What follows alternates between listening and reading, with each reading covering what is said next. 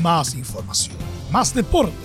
Estadio en Portales ya está en el aire con su edición matinal. La primera de Chile, uniendo al país de norte a sur.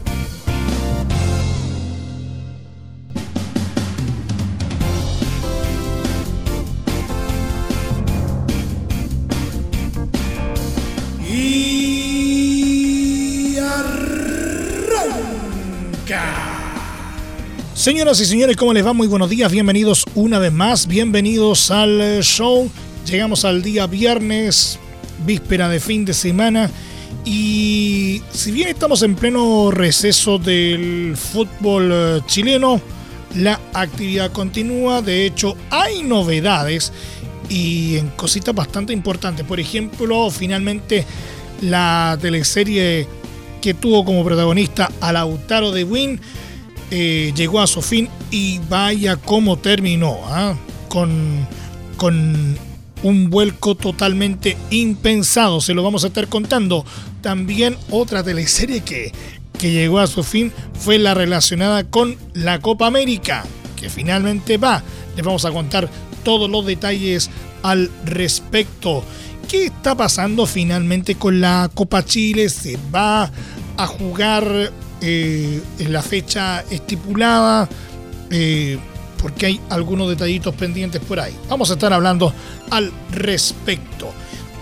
Todo esto y mucho más en 30 minutos. Comienza una nueva entrega de Estadio Portales AM.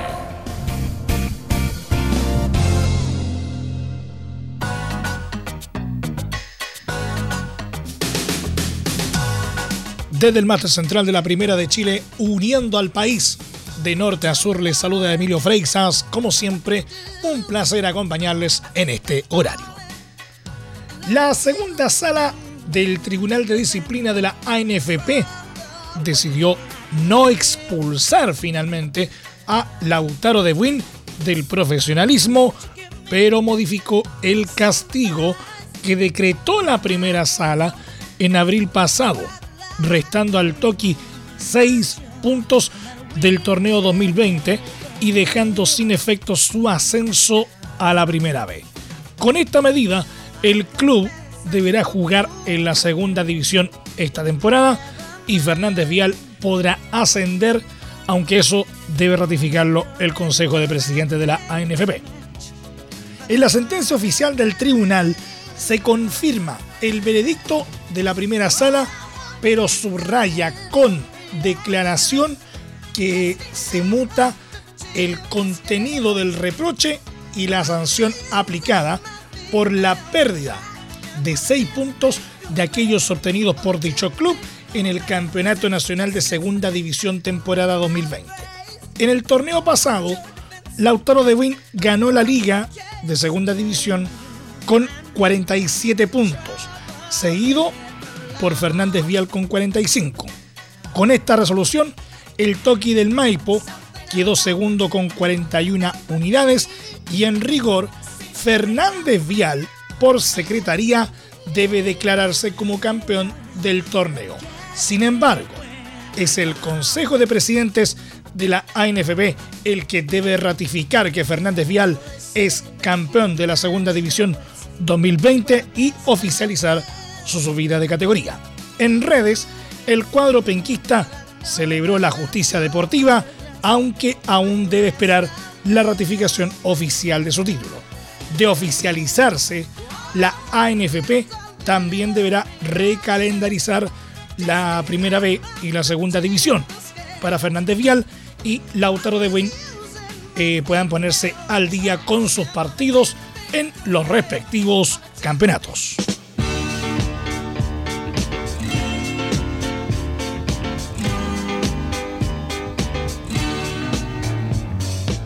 La próxima semana comenzará una nueva edición de Copa Chile, por lo que ya se han conocido las llaves de la primera ronda del torneo, al menos de manera extraoficial.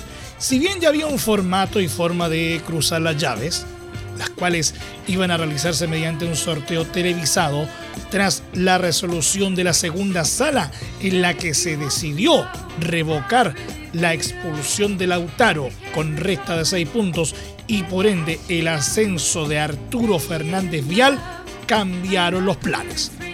Lo que sí se mantuvo del plan original es que en la primera ronda se enfrentarán equipos del ascenso y segunda división a partido único.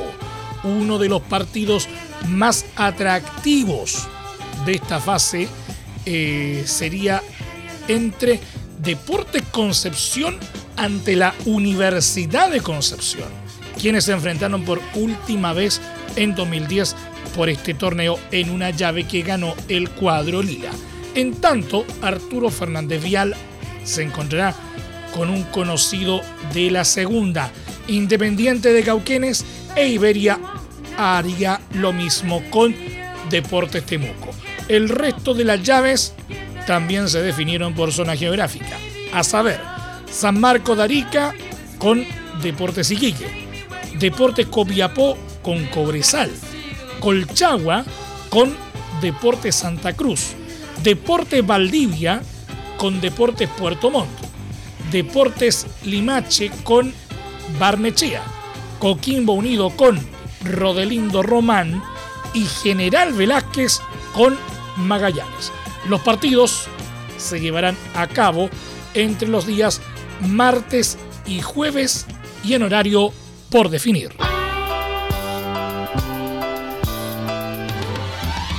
Y nos vamos a revisar un poquito lo referente a Copa América porque el Supremo Tribunal de Justicia de Brasil aprobó la realización de Copa América, torneo que está agendado para comenzar el próximo domingo y cuya realización estuvo en duda hasta este jueves por el avance de la pandemia de COVID en ese país.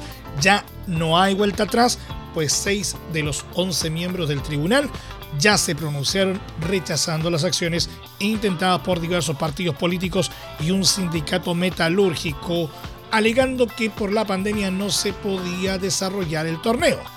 Así, ya es un hecho que la Copa América comenzará el próximo domingo con las 10 selecciones sudamericanas distribuidas en dos grupos y con Chile debutando el lunes ante Argentina.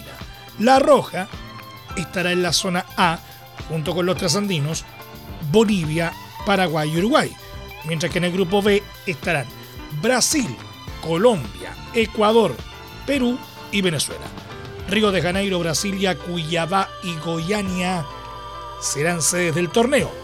Las autoridades locales deberán responder ante la Corte Suprema si se comprueba que el torneo agravó de alguna manera la crisis sanitaria que atraviesa Brasil. El país suma casi 480.000 muertes por coronavirus con un promedio de 1.727 pérdidas diarias en las últimas dos semanas.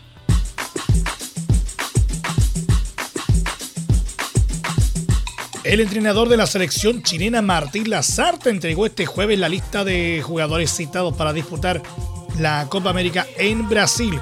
La convocatoria está compuesta por 28 jugadores, entre los que destacan los experimentados Alexis Sánchez, Arturo Vidal, Claudio Bravo, Charles Aranguis, Mauricio Isla y Eduardo Vargas. Además, figuran los jóvenes Marcelino Núñez y Luciano Arriagada, Clemente Montes junto a Carlos Palacios, Pablo Aranguis y Daniel González. Como alternativas al arco están Gabriel Arias y Gabriel Castellón, mientras igualmente resalta Ben Brereton. Además, no fueron llamados Jambo Sayur, Fabián Orellana ni Luis Jiménez. La Roja debuta en el grupo A del torneo este lunes frente a Argentina y también jugará ante Uruguay, Paraguay y Bolivia. El listado es el siguiente. Arqueros, Gabriel Arias de Racing, Claudio Bravo del Betis y Gabriel Castellón de Huachipato.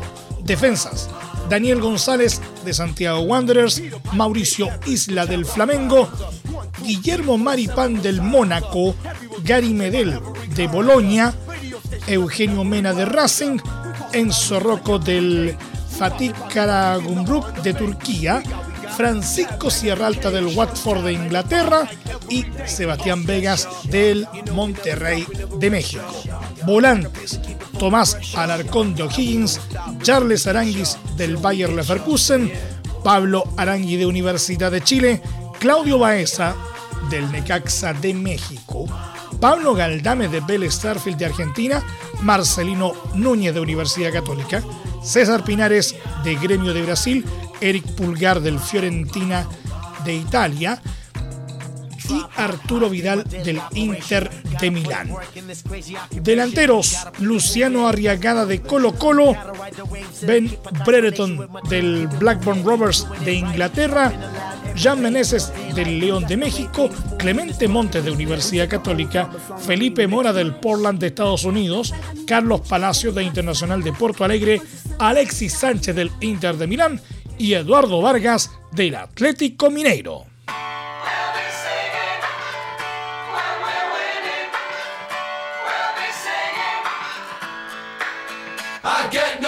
El ex juez FIFA Javier Castrilli se refirió al penal sancionado por Ever Aquino en el partido de la selección chilena ante Bolivia por una mano revisada en el bar cuyo funcionamiento criticó al considerar tendenciosas las imágenes presentadas al colegiado.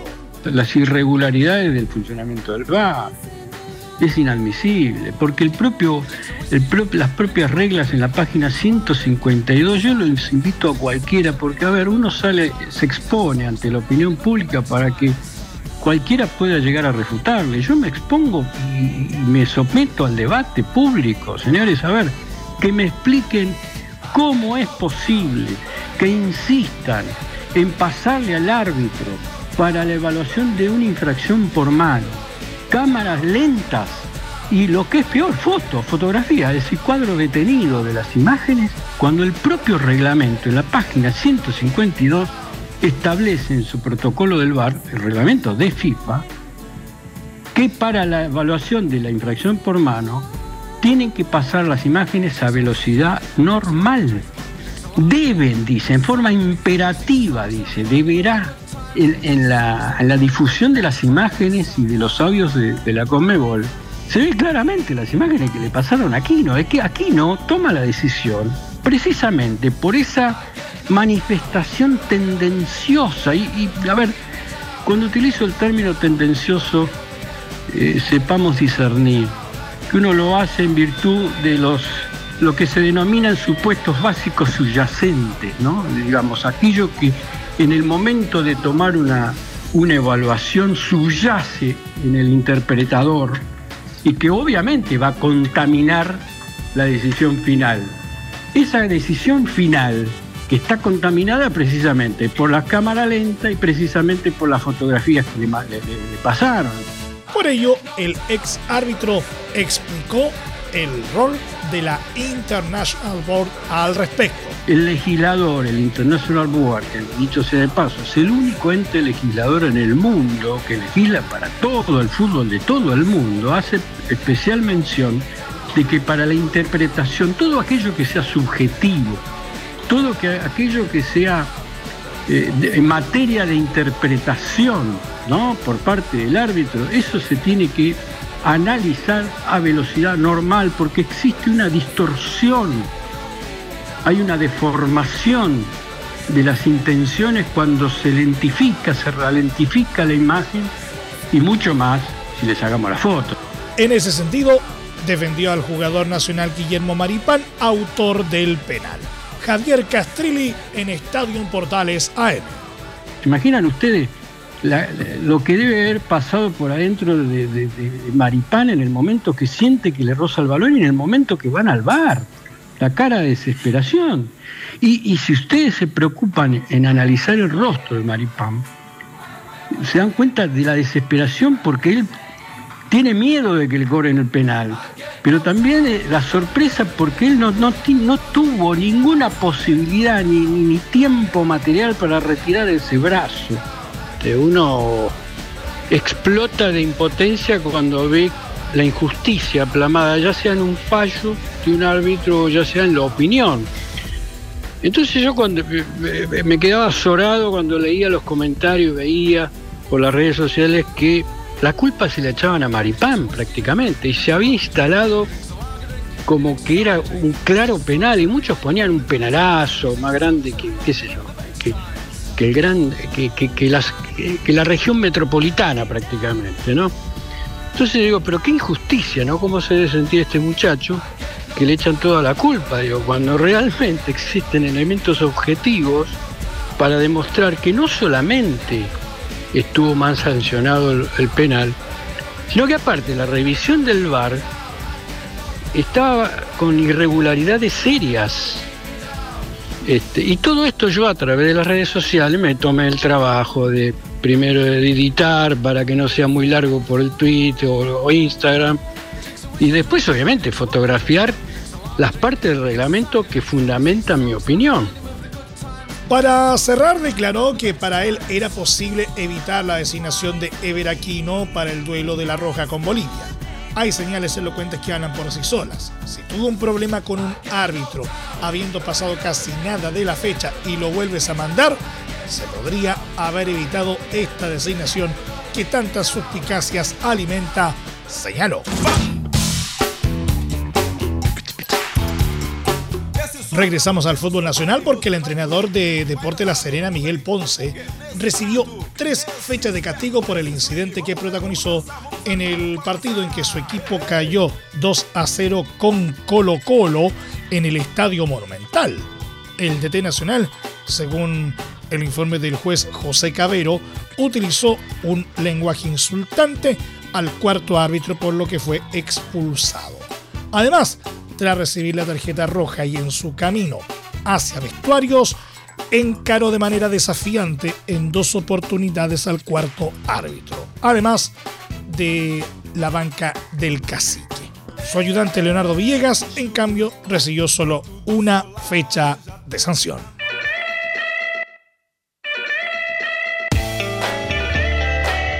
Fue antes del partido por la segunda jornada de la segunda división Deportes Concepción igualó 1 a 1 ante General Velázquez, pero en la antesala a aquel juego, el plantel Lila incurrió en un acto de indisciplina que le costó carísimo a dos de los refuerzos.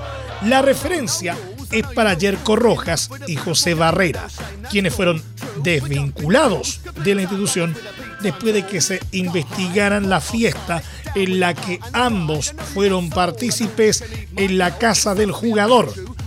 Los dos jugadores asumieron la responsabilidad que les cabe, así como también las consecuencias de su actuar, afirmó el León de Collao en un comunicado.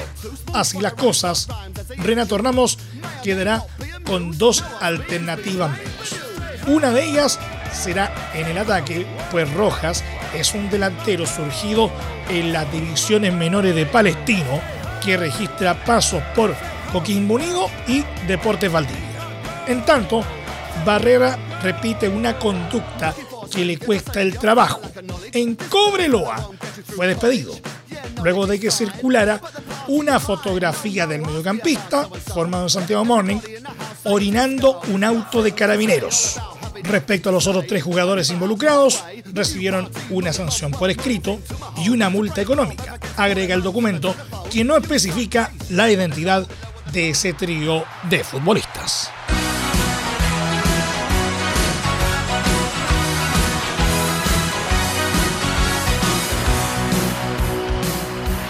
Viernes a partir de las 15 horas en el Estadio Olímpico de Roma, Italia y Turquía abrirán los fuegos de la Eurocopa 2020, torneo que se retrasó un año por culpa de la crisis sanitaria mundial causada por la pandemia del COVID-19. La apertura contará con 16.000 espectadores en las gradas y el tenor Andrea Bocelli como protagonista para dar la bienvenida al torneo en donde la Azzurra quiere lograr la redención tras la fallida clasificación al pasado Mundial de Rusia 2018. De la mano de Roberto Mancini, la selección italiana tuvo un renacimiento y desde su llegada ha encadenado 27 partidos sin perder, por lo que espera mantener esa racha e ir por un título que solo conquistó una vez en 1968. La formación de Italia para el estreno será con Donnarumma, Florenzi, Bonucci, Cielini, Spinazzola, Varela, Jorginho, Locatelli, Insigne, Berardi, Inmóvil. Turquía, por su parte, también está en un momento de auge gracias al rendimiento de varias figuras en las ligas europeas, destacando Burak Gilmas, artillero de Lille, flamante campeón de la Ligue 1 francesa.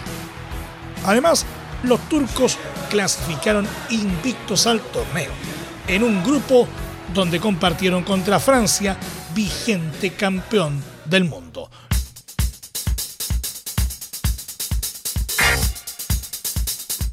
Y nos vamos a nuestro querido polideportivo que nos trae dos noticias relacionadas con el tenis el día de hoy. Este viernes, dos de los tenistas más importantes de la historia del deporte se verán las caras en semifinales de Roland Garros, segundo Grand Slam de la temporada, en la que para muchos es la final anticipada del torneo. Novak Djokovic, número uno del mundo, versus Rafael Nadal, número 3. El encuentro se disputará una vez que acabe la otra semifinal, la que disputarán. Alexander Severev, número 6, y Estefano Tsitsipas, número 5, por lo que se espera que salgan a la cancha a eso de las 12 horas de Chile. Nadal llega con un palmarés más lúcido en la arcilla de París, pues es el campeón vigente del torneo en el que ha celebrado 13 veces, mientras que Djokovic solo ganó el título en 2016. Por lo que un triunfo ante el español lo dejará con la opción de volver a celebrar en París. Además, en otra lucha personal, el de España se juega a ganar su Gran Slam 21, lo que lo haría superar por uno a Roger Federer, mientras que Nole lleva 18, por lo que puede quedar a solo uno de los dos máximos campeones. En cuanto a enfrentamientos, Djokovic tiene 29 victorias contra 28 de Nadal, por lo que corre con algo de ventaja en ese aspecto, aunque en arcilla Nadal se vuelve casi imbatible.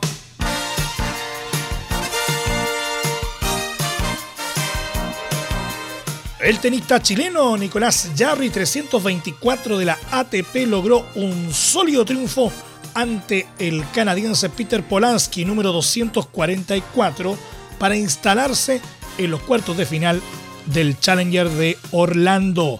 El jugador eh, nacional se impuso por un doble 6-3 en un partido donde hizo prevalecer su mayor nivel para avanzar en una hora y 20 minutos de juego. Ahora, el chileno se verá las caras con el triunfador del duelo entre los estadounidenses Mitchell Kruger 207 y Christopher Eubanks número 241. Con este resultado, Jarry dará un importante paso en el ranking ya que quedará muy cerca de volver a meterse entre los 300 mejores del orbe. Y nos vamos. Hasta aquí nomás llegamos eh, con la presente entrega de Estadio en Portales en su edición AM, como siempre, a través de las ondas de la Primera de Chile, uniendo al país de norte a sur. Les acompañó Emilio Freixas. Muchas gracias eh, a quienes nos sintonizaron a través de las plataformas de Portales Digital, a través de la red de medios unidos en todo el país y, por supuesto, también a través de la Deportiva de Chile, radiosport.cl. Sigan en sintonía de Portales Digital porque ya está aquí Leo Mora y la mañana al estilo de un clásico, portaleando la mañana a continuación. Más información luego a las 13.30 horas en la edición central de Estadio en Portales, hoy con los viernes musicales junto a Velus Bravo y todo el equipo de la Primera de Chile. Recuerden que a partir de este momento este programa se encuentra disponible en nuestra plataforma de podcast en Spotify, en los mejores eh, proveedores de podcasting y desde luego en www.radioportales.cl. Que tengan todos un muy buen día y un excelente fin de semana. Y recuerden, ahora más que nunca, quédate en casa. Más información, más deporte. Esto fue Estadio en Portales, con su edición matinal. La primera de Chile, viendo al país de norte a sur.